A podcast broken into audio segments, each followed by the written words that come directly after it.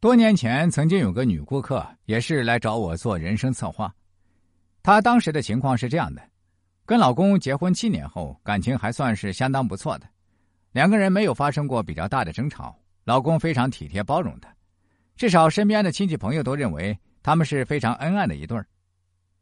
她本来以为所谓的七年之痒也不过如此，原本计划下个月结婚七周年的纪念日就邀请身边的亲戚朋友。过来吃顿饭什么的，但没想到她老公还是出事了。她老公婚前曾经当过特种兵，退伍后成了一名公务员，不管是长相气质还是为人处事方面，都还是挺好的。但就是有个坏毛病，就是喜欢喝酒，也比较爱讲江湖义气。那一天参加朋友的一个聚会，在 KTV 里跟另外包厢里的人不知道为什么吵了起来。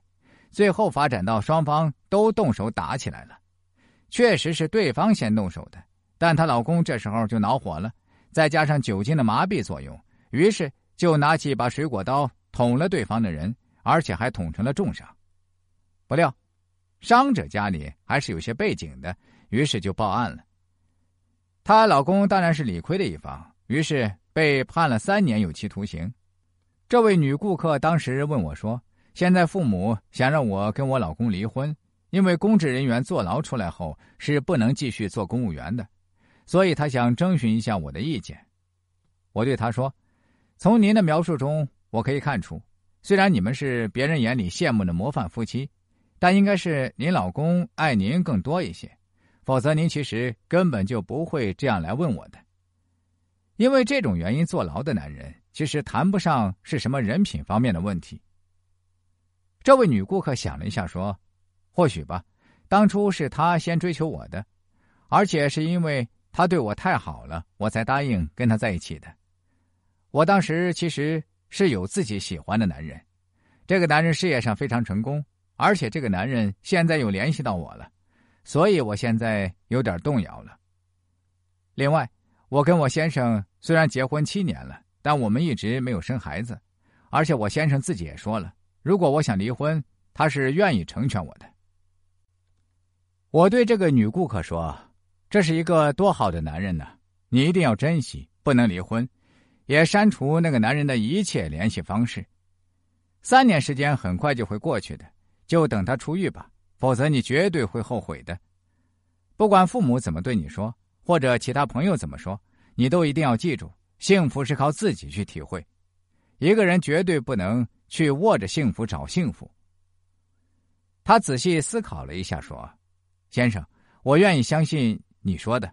我现在就删除那个男人。”三年后，他又联系到我说，自己的先生现在出狱了。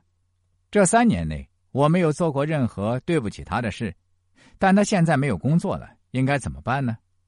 我回答说：“你先生是个非常有能力的人，你一定要告诉他，公务员这样的铁饭碗。”其实也不值得过分迷恋，人生的路还很长，他可以自己去创业，以他的能力完全是没有问题的。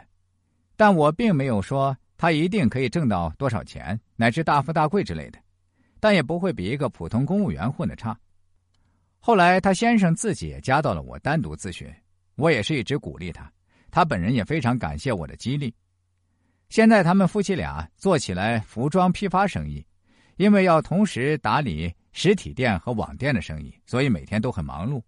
但事业上总算也慢慢起步了，收入方面确实也还对得起自己每天辛苦的劳动。如果大家想要了解更多这方面的知识，或者想提升自己为人处事方面的各种综合能力，或者您对我们这个节目有什么好的建议和意见，其实都是可以的。您只需要关注一下。我的微信公众号就行，公众号的名字叫“国学文化大叔”，大家打开微信搜一搜就可以找到，是一个蓝色太极头像的公众号。